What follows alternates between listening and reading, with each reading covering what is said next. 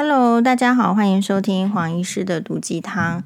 好，刚刚听到说，嗯，周玉蔻小姐就是 Coco 姐呢，她说她的这个 PCR 新闻哦，PCR 是就是有被误判啦，还是怎么样的状况？就是所以她就说喊告。好，但是呢，这个上面的人是说，哦，这个 PCR 是中央在判定的，所以就是。嗯，你会觉得这个疫情已经到这样了，可是呢，大家还吵来吵去，是不是这样子？那其实告不告人，当然是你你想要告，你有钱告，你就去告人啊。可是问题是这样子，难道没有一丝检讨？是不是有浪费司法体系吗？因为像我自己的话，我就会我比较常常有机会，这个因为前夫告嘛，所以我比较有机会去。呃，司法体系，也就是说，比如说法之前的法院啊、检察署这样，那其实你就会觉得说，他们那个卷宗哈报上去都是一大叠，也就是说，他在看卷宗的时候，就是要很耗眼力。那说实在啦，如果都是每天都要，你你觉得人的精力，一个法官的精力，当或者是检察官的精力，当我们在骂人家说。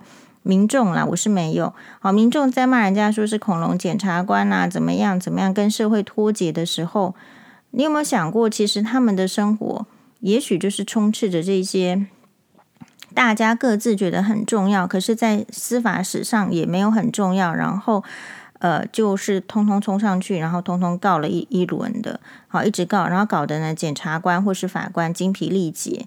一个精疲力竭的人，对其他更重要的案件，你说有会能够有什么敏敏捷的心思吗？我相信还是有机会受到影响。所以告不告人是在个人，但是事实上，如果每一个人都这样子想，每一个人都有财力这样子做的时候，而司法事实上是没有门槛的嘛，就是你想要告，就是你怀疑了，你想要告就确实告了。那这样子的话，我们的司法体系不会被瘫痪吗？哦，因为今天呢，我们在看到就是说，如果这个确诊的人数越来越上升，上升的意思就是人数越来新冠状病毒人数上升，那里面如果中重症的比例是上升的时候，难道医疗系体系没有被瘫痪的一天吗？好，所以在民众大家在呃，就说这个疫情的时候，确实是很很容易起争执啦，我觉得很担担忧。但是呢，也可能要回归到真正应该关心的事物上哦。真正应该关心的事物上是说，比如说我今天看到一则好像是中时新闻网的报道，然后他是说这个国小学童的妈妈们都很焦虑啊，到底要就选什么疫苗？到底这个呃莫德纳疫苗来了减半这样子，要不要让小孩子接受？然后呢，其实有一些这个时候，你有看到那一些就是平常讲的讲话很大声的医生出来 讲话吗？第一个，my question 就是作为这个引引领这个舆论哈，或者是说常常就是怎样，就是讲讲来讲去的这些医生们，第一个，他们有针对儿童疫苗做出相当的建议吗？或者是怎么样？你你有没有注意到这个状态？第一个黄医师注意到的是没有，呃，没有的意思是说，当然有来自我说的不是中央流行病指挥中心哦，中央流行病指挥中心的那一些专家们，当然有有一些这个警语标示，什么叫做轻症，什么叫中症，什么叫重症，然后你要怎么判断这些配套？当然中央流行指挥中心呢资讯都有出来，可是你有没有把心思放在那个上面？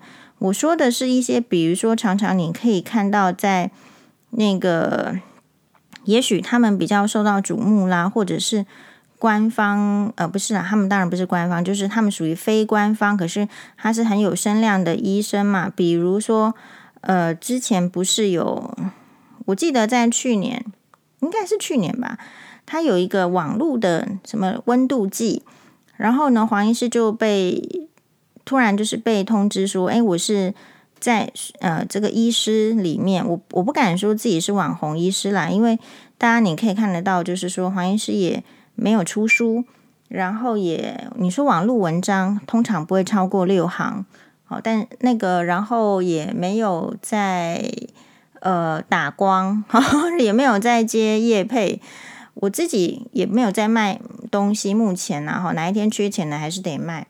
我的意思是说，我自己不觉得我是网红医生了，但是他就是说，可能你在媒体上出现的频率，在新闻上出现的频率比较高一点，也许就用这个或者是讨论度，所以他就用这个比例呢去推算，然后呢说，哎，黄医师在给给黄医师颁奖哦，黄医师也是很感谢，就是一个称号啦，一个 title，但是也是肯定了黄医师就排在第四。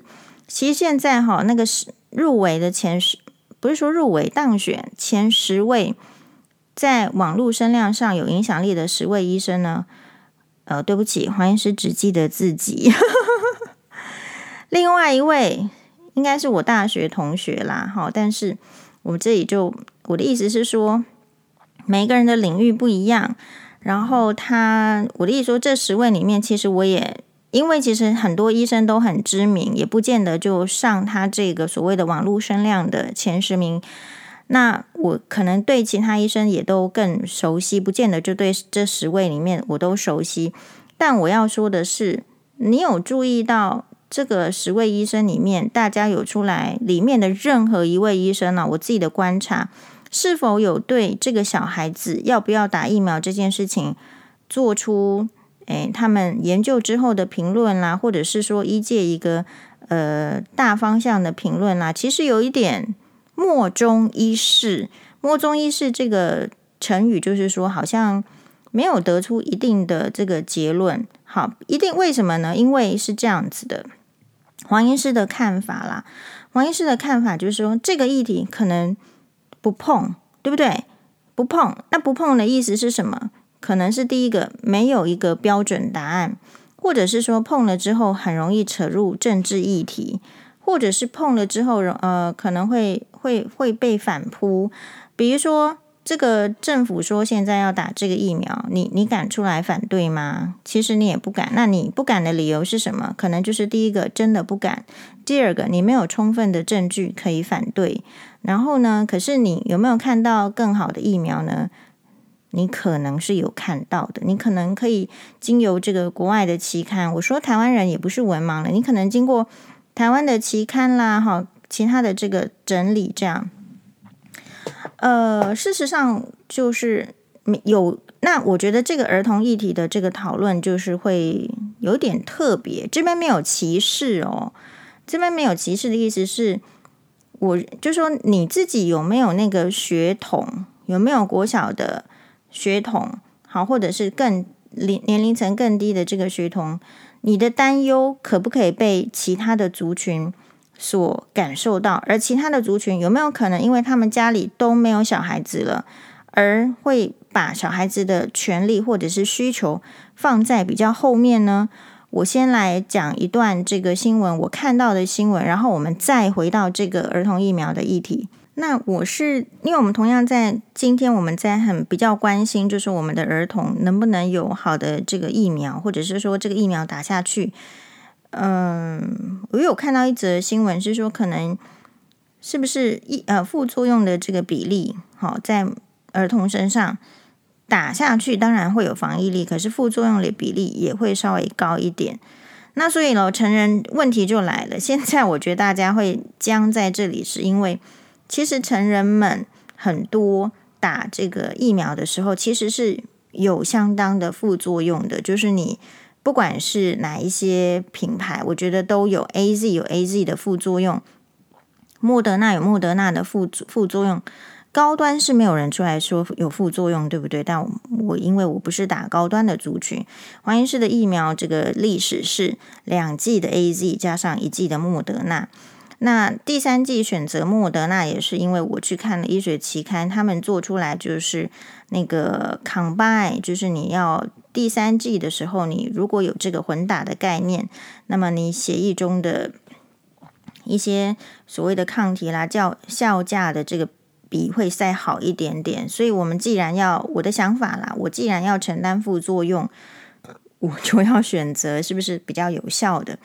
然后当然啦，这些副作用当然没有。呃，事实上，医生一定就是会在研究的报告里面，一定就是没有任何一种药物是不是是没有副作用的？但是就是说，我们也可以理解很多人选择嗯不打的理由是有他的一些担心啦、害怕，比如说他可能是。呃，年纪非常高，也许他就八十岁，也许他有一些癌症，正在一个化疗的阶段啦，正在对抗癌症的阶段。其实癌症患者就是免疫力低下的患者。好，所以其实确实有一些人是基于他没有办法打的原因，所以也就没有办法打。那打的人呢，其实你可以听到，因为成人们之间就在讨论副作用了。哎呀，你要去打疫苗，所以你的共同的话题是什么？你会不会头痛啊？你有没有后来有没有发烧啊？哎呦，我我要胃管哈！我们学妹壮得像头牛一样，但是她长得很漂亮。她也说她在值班室里面胃管了一个晚上。那不同的，确实你都会听到加加减减哈。有些人都有一些不舒服。我想也正因为是不说出来的，可是成人们有这样子的经验在脑海中。哦，有感到这样子不舒服，所以听到说疫苗放到小孩子身上会更有一些副作用的时候，其实就会掀起考虑。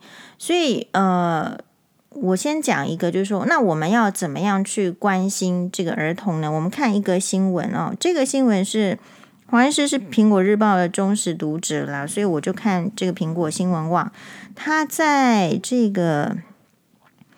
今年二零二二年的四月十五号的时候呢，有一则新闻，它的标题是黄杰，就是高雄议员黄杰议员接百名学童现炼狱，直笛吹不好，遭恐怖师彪骂白痴。好，所以你要注意它的这个标题呢，一定都就是夸饰了，可能被老师骂白痴，到底是不是炼狱？嗯，我觉得要看骂几天哦。如果是第一天骂白痴，第二天骂白痴，其实也还不是炼狱。但是如果整个学期的课程，只要一踏进那个教室，就变成被骂白痴的白痴候选人呢，有没有是炼狱呢？大家可以想一下。所以我来念一下这则新闻给大家。无党籍高雄市议员黄杰今天十五日在议会质询时表示。高雄三民区某小学的音乐老师会以“笨蛋”“白痴”“妈的”惊叹号，你是资源班的吗？等话语辱骂国小学童，影响上百位学生。哦，音乐老师哦，又是中一中老师的这个呃后面的新闻的时候，也冒出来这样的一则新闻，不知道大家有没有注意到呢？对此，高雄市教育局。谢文局长谢文彬局长表示，已经组成调查小组调查，绝对不容许任何霸凌。好哟，所以呢，呃，黄医师等了这个半个月哦，黄医师是不是很有耐心的人呢？我看到这个新闻，有时候你一你看到一新闻呢，你就发表评论，人家就来呛你说：“嘿，你是不是要等这个要再观察，要静观其变？”好喽，黄医师等了半个月，静观其变，是不是到四月三十号，黄医师又要快要缴信用卡的日子？我已经静观其变了半个月，我没有任何其他的消息出来吗？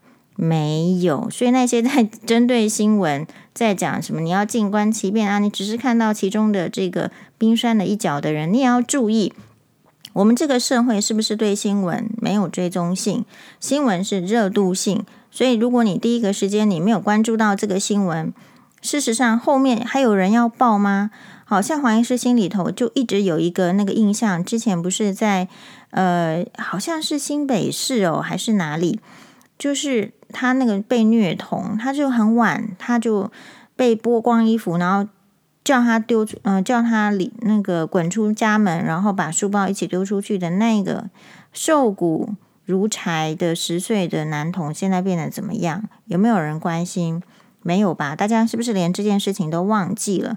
因为那一些呃会吸引你注意力的层出不穷的新闻会一段会一直在出现啊，所以有时候你真的你也不要怪人家，就是当下就是要讨论，因为如果不讨论，热度过了，比如说黄医师很想参与讨论的就是那个呃空姐前空姐。好，他的这个意大利爸爸跨海来诉讼的这个官司，那时候，呃，他有写信给这个蔡英文总统，好，然后呢，获得了怎么样的一个后续？后续是没有执行。其实我觉得这个也是黄医师想要讨论关注的。好，但请问后来有出现吗？所以这个学童的，我就说儿童的案例哦，就是有一点难。我想新闻媒体记者也是天人交战了，难是难在哪里？一方面你要关注他学童才能够儿童一样，幼童一样才能够获得关注之后呢，能够获得他环境的改善。但另外一方面，有时候也不要就是说那个过度的那种新闻压力放到比较懂事的这个孩童身上的时候，也会对他造成一个心理压力。所以，也许中一中那个 case 是后来新闻没有报道，你可以把它往好处的想法，是不是说这个新闻媒体也比较有良知啊？好，就是不要再给那个当事的。呃，中一中的高一男男同学一些心理上的压力，又来一波这个社会的热议。你也可以往好处想，但是往坏处想的意思就是，所以一件事是一件事情，你讨论完之后，真相或者是处理，我们都不知道。所以真的是要有志之士，他要去做这些事情。那些事情是应该谁做？应该要。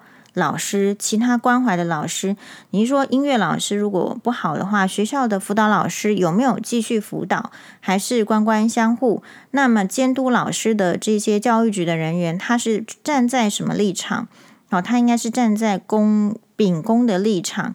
哦，一方面要看出说老师有什么缺点，给他指导。那假如说老老师有受到冤枉的话，也要给给予老师心理的支持。黄医师在上次的中医中的事件里面，比较提出的是大家没有看到的点，就是说，哦，我们认为啦，就是学童是天真无邪的，学童比较能够认，就是承担压力，但是他比较没有办法承担一直而来的打击。我觉得学童有时候你骂他一次，他也不会怎么样，但是双，但是辛巴相对比较不行。辛巴比较脆弱，有时候骂骂他一次，他确实也蛮记恨在心上的。所以你不太知道，就是你你的小孩是一个怎么样性格的、敏感的个性的。所以因材施教很重要。但是老师的困境就是，他一个班级这么多学生，他怎么因材施教？好，另外上次黄医师提到一个很重要的概念是，如果我们的社会压力越来越大。嘿，老师有房贷的压力，后老师有车贷的压力，后老师也被婆婆虐待了，后老师 也有外遇了。换句话说，当一个人呃教育的环境当然是很纯粹的，但是当一个人感受到非常多的这个社会压力的时候，社呃或者是一个人的行为复杂的时候，他有没有可能？诶，当然了，我还我说他还有可能面临身体的压力嘛，比如说更年期。好，我不是这里没有瞧不起更年期的这个女生啊，黄医师自己都快要更年期。我的意思是说，你要知道她这个为什么有这样的行为要很多，那你为什么要知道？是因为你希望可以帮助、可以改善，然后她不要再对别人这样。所以这个是好意的帮助。那如果坏意的时候，其实我们就用更高的权威去喝止他，不可以这样子，或者是。好，如果你再这样子，我们就给你免职。所以教育体系比较可惜的是，我们没有看到对老师的资源的系统的部分。你要给他一个出口，然后呢，告诉他说明确的告诉他说，这样子的行为是绝对在教育的体系之内，其实家长没有办法接受。出来社会的环境里面听，大家也不太能接受。好，所以呢，呃，我们再继续看这则新闻是记。仔细的说起来是，黄杰表示，现在我念的都是新闻的内容，我就把它念完。前阵子他接获多位家长澄清，他们的孩子在学校竟然被音乐老师用脏话、侮辱、智商辱啊、就是说这个侮辱智商等方式辱骂，只是因为直笛吹得不好，受害学童多达至少三个班级，影响上百位学生。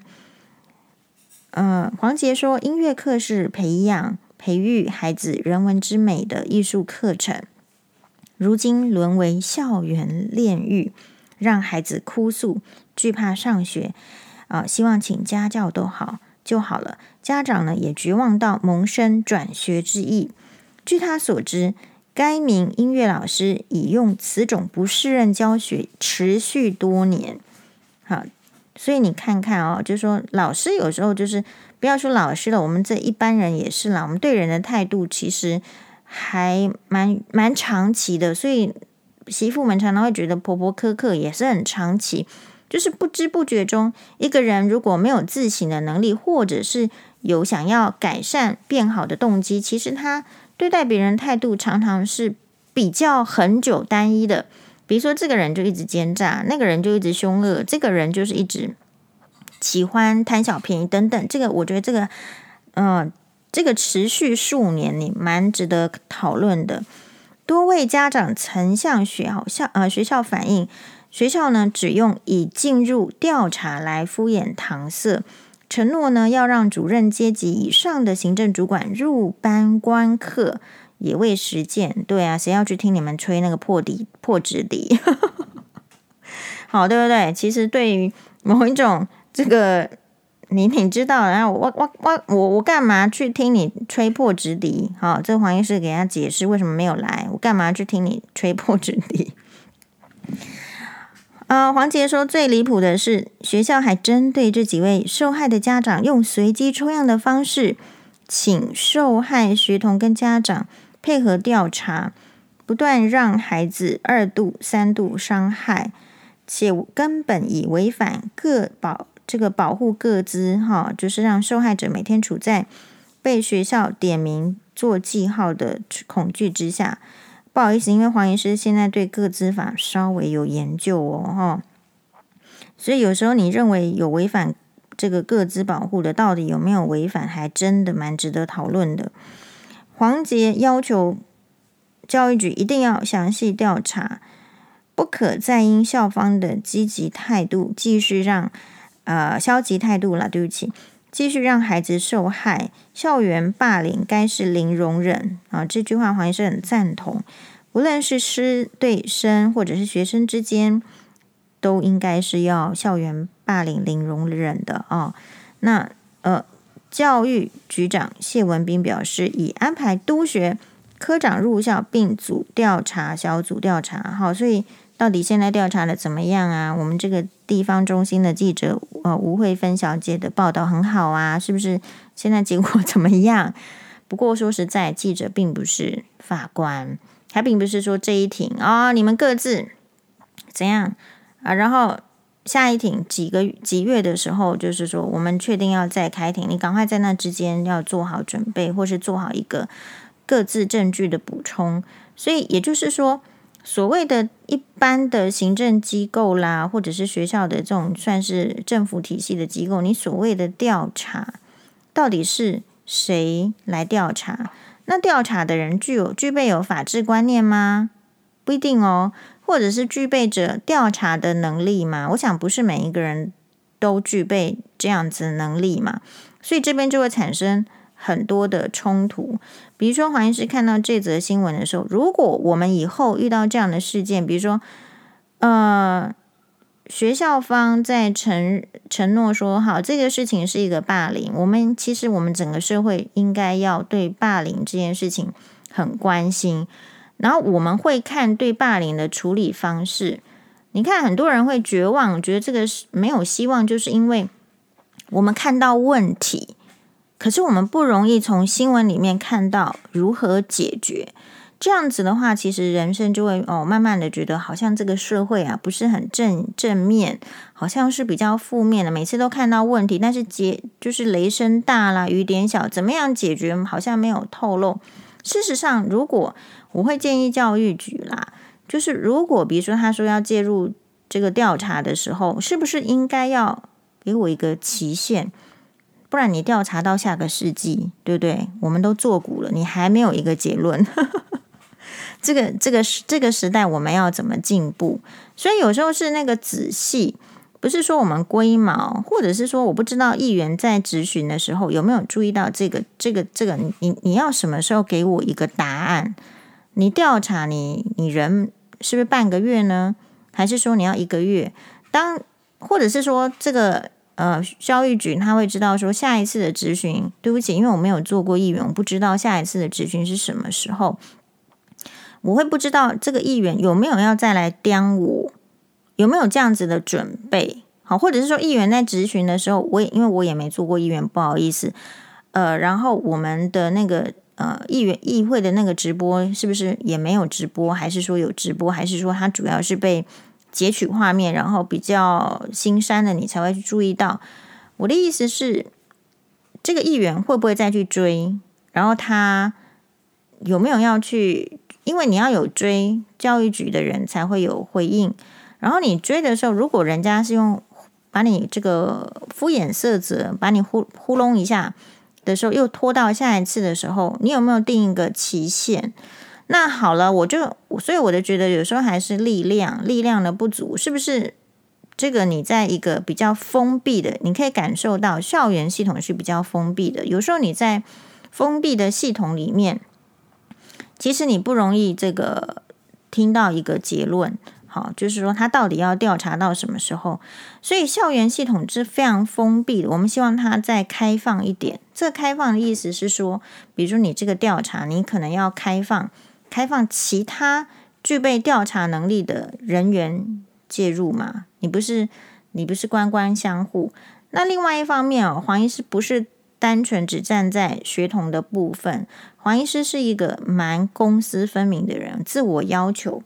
这个意思是说，你让一个比较封闭的系统比较开放的好处是，它同时也可以保护老师。比如说，我们也不希望看到就是呃恐龙家长哦，当然不是指这个 case。哎，比如说还是会有听到家啊、呃、老师的抱怨，比如说恐龙家长没事就噼里啪啦在这个 line 上面一直骂老师，或者是噼里啪啦冲到学校给老师骂一个小时。事实上，我认为老师也应该要有这个录影的系统。家长你来骂我，我也通通把你 录音起来。你骂人在公众场所，你要看情形，你要就事论事的讨论。也就是说，这两造呢，我认为都要有很好的规范。好。那现在我们就进展到，就是说，呃，所以这个你说吹直笛，然后其实一定是吹不好的嘛。就是说国小直笛，诶，黄医师也学过哦。现在到底是希望国小的学生吹直笛要要吹到什么程度呢？是要直笛班呢，还是怎么样？所以其实你不太知道，就是老师的要求点，什么叫做吹得好？好，如果吹得好的话。那，呃，你有你有给我什么奖励吗？还是你单纯觉得我怎么样做都达不到你的标准？我觉得有一些人哦，就是个性是我前婆婆性格，就是说他是看什么都不顺眼的，很容易你给他讲好听，你你要给他说好话，就是哎呦，他他对事事情的要求标准比较高。那可是你你如果说不要用这个角度去思考的时候，你就会觉得是说。其实他就是一定是有什么困难，好，比如说可能会不会什么老公跟他这个家暴啦，还是不爱他啦，还是反正他自己有心心里有千千结，所以他变得脾气很差，然后看什么都不顺眼，然后就是难相处。所以黄医师前面有一篇，事实上是讲那个二十八岁的男生的，就是所谓的条件不好的人，就是难相处，可可是又要居这个领导、指导别人的这种位置。其实，在我们今天的这个 case 上，也可以应用啊。其实，这个老师，这个音乐老师，算条件有好吗？好、哦，某种程度上，他会不会有可能就是学音乐，可是觉得怀才不遇，不能做音乐家？诶，大家有想过这个问题吗？会不会其实他的这个志向是要去教高中的？他并不喜欢教国小学生，可是呢，诶，他就。被分配到要教国小学生，或者是说他当初的立定走错了，就是说他其实是想要，他以为他可以教国小学生，可事实上他没有教得很好，或者说后来就是觉得是根本就受不了，很吵啦，这些小学生讲话，呃就很吵，然后又觉得他不听话，然后吹出来的质地又这么吵，他有没有可能一直在很吵的环境，然后可是。他的性格跟他的这个个性其实不适合在很吵的环境，因为他在很吵的环境，他就会哑公。大家有想过这样的问题吗？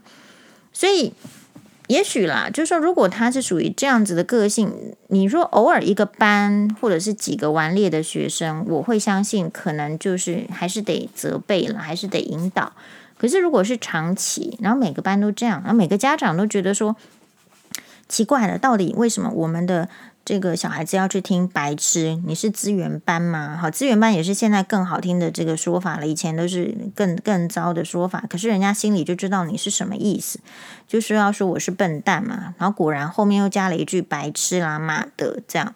好，那基本所以我的意思说，第一个我们不知道这个老师的性别是什么。如果是男老师在骂人的话，我会觉得更可怕。那女老师从女生的口中说出“马”的，说实在，呃，我也觉得相当不适当。所以老师不要去辩解说他这个是他的口头禅，因为这个根本就不应该是一个良好的口头禅。人家跟你讲受不了了，我们不喜欢听，拜托你不要这样子的时候，其实老师也不要因为呃人家是跟你讲，你就就不改，是这样子。我觉得在这个事件上。你说有时候你都想说这个世界哪里有什么难的？可是你要想哈，为什么这个这些人其实做得不好，或者是其实有很多可改进的，可是他都可以不改进，而且不被撼动。在黄医师的看法，都会觉得说：哎呦，拜托，我们年轻人这么多，会吹直笛的人这么多，会音乐的人这么多的时候。这个其实音乐老师是不是应该要比较有危机吗？也就是说，你的专业可不可以经由这个代课老师就说就代代替了？大家有想过这个问题吗？黄医师有想过诶，因为现在在这个医学哦，其实都有一些推动这个 AI，就是机器人的这种系统，或者说科技判断。其实黄医师都有想到，当我在看哦，我的这个大学同届的朋友哦。就是那个泌尿外科医生，这个侯侯批，我就叫他侯批，侯正邦医师。他最近的这个发文是说，有点在学发哥耍帅啦。当然，我们承认这个侯批的外形就是以帅为这个最最大的优点哈。呃，然后他的 发文很好笑，我怀疑他是要，他就是说劳工朋友很辛苦啦。他打小时候，他的儿子都以为他是在外面。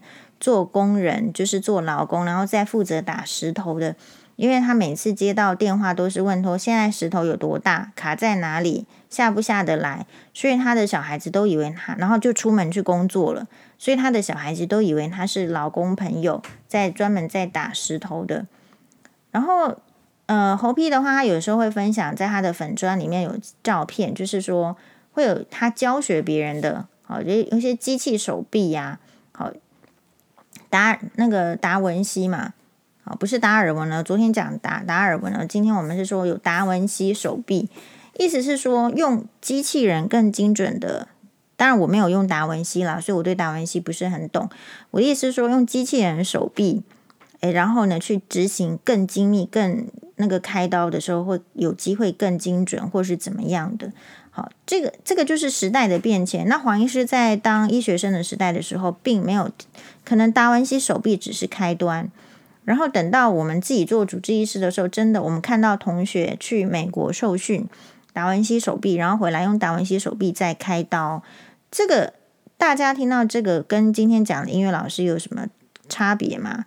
其实黄医师就有想到说，其实以后的你看现在是不是一窝蜂，大家还在去喂？